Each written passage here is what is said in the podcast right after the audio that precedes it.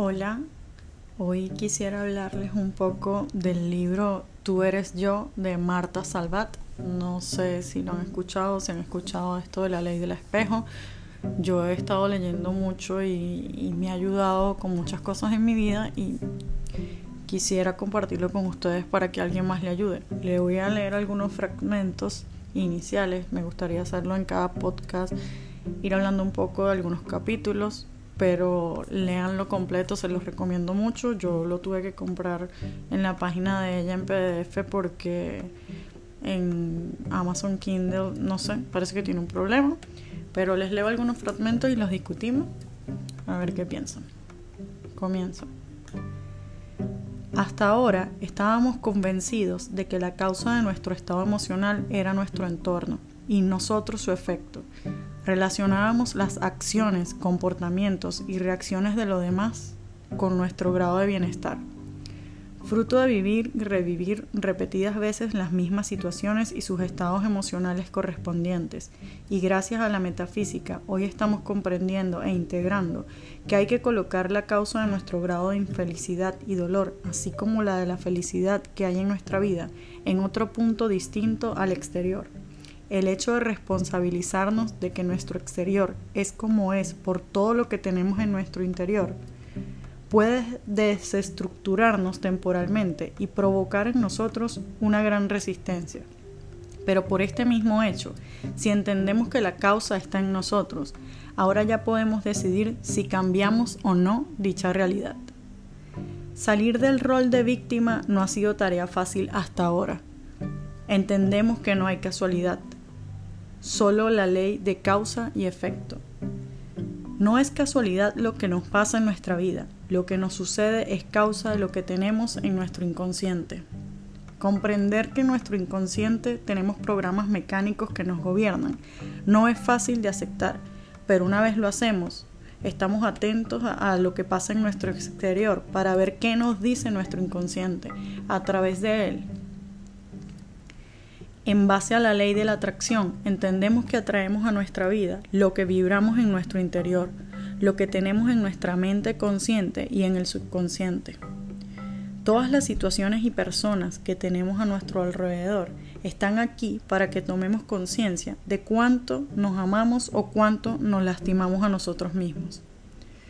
Todo lo que está pendiente de resolver, todo lo que no, no tenemos en paz, en amor o perdón, más tarde o más temprano saldrá a la luz a través de una situación concreta para ser resuelto. Independientemente de aquello sobre lo que nos esté informando el exterior, la moraleja siempre va a ser la misma. Valorar el grado de amor o el grado de sufrimiento que nos infligimos a nosotros mismos. Suena extraño que, no pueda, que nosotros nos podamos herir a nosotros mismos, pero así es.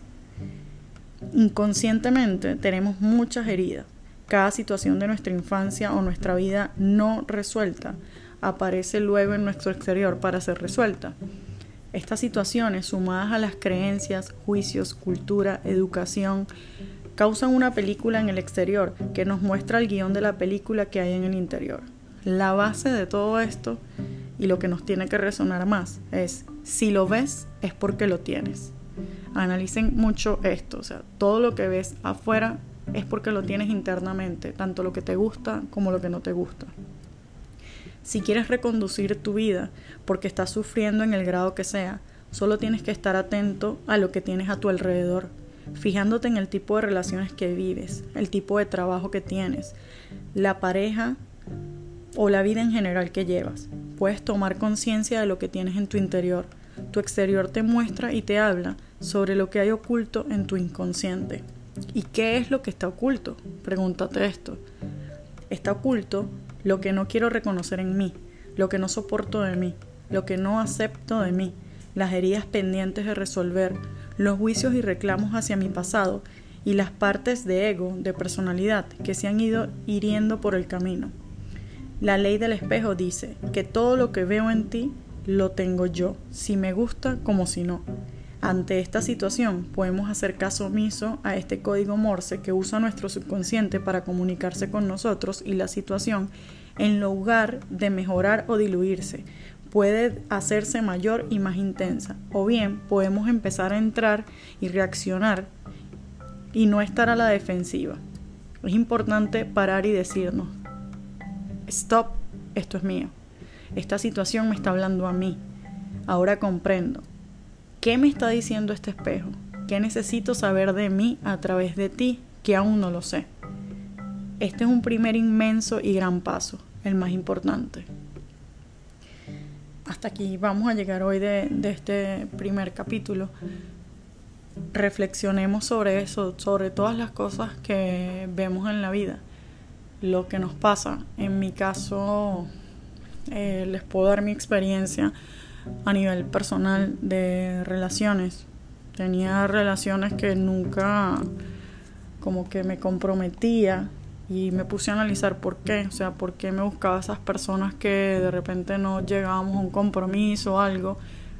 Y yo, para mí, en mi análisis, yo descubrí que yo tenía miedo al compromiso, que yo no quería comprometerme. Así que yo traía eso a mi vida.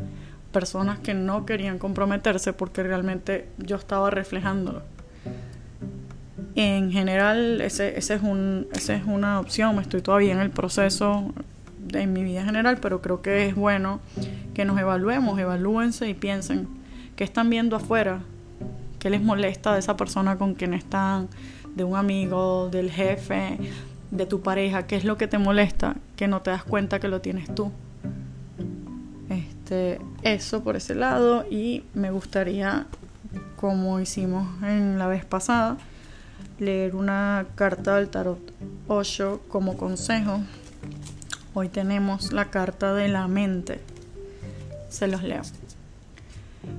Esto es lo que sucede cuando olvidamos que la mente está hecha para ser un sirviente y empezamos a dejar que gobierne nuestras vidas. La cabeza está llena de mecanismos, la boca vocifera y desvaría, y toda la atmósfera que nos rodea está siendo contaminada por esta fábrica de argumentos y opiniones. Pero dices, espera, la mente es lo que nos hace humanos, es la fuente de todo progreso, de todas las grandes verdades. Si crees en esto, intenta un experimento. Ve a tu habitación, cierra la puerta, pon una cinta para grabar y concédete el permiso de decir, de expresar todo lo que hay en tu mente. Si permites realmente que salga todo, sin ninguna censura o control, te quedarás sorprendido con la cantidad de basura que arrojarás como si fuera un vómito. El paje de las nubes te está diciendo que alguien en algún lugar está atrapado en un enredo mental. Echa una mirada y asegúrate que no eres tú. Esta es la situación con tu mente.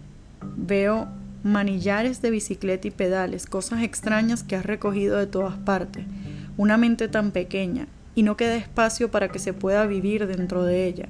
Y toda esta basura sigue moviéndose en tu mente. Tu mente continúa hilando y tejiendo te mantiene ocupado.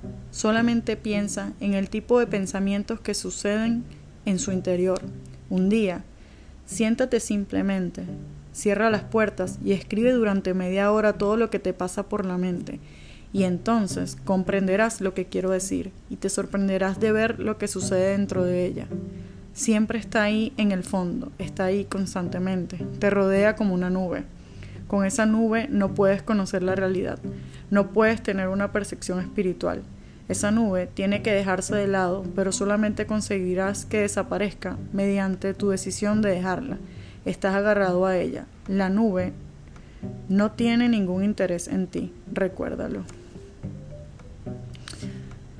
Creo que de aquí podemos rescatar que a veces tenemos demasiados pensamientos y cosas sin sentido y, que tenemos que parar, que tenemos que a veces que por eso existe la meditación y todo esto, a veces parar la cabeza un poco para poder ser más espirituales y poder centrarnos en cosas más importantes, porque nuestra cabeza siempre está dando vueltas, siempre está, tiene pensamientos todo el tiempo, a veces inútiles o que realmente no nos ayudan. Bueno, espero que les haya servido, que les haya dado algún mensaje. Nos vemos próximamente. Gracias por escucharme.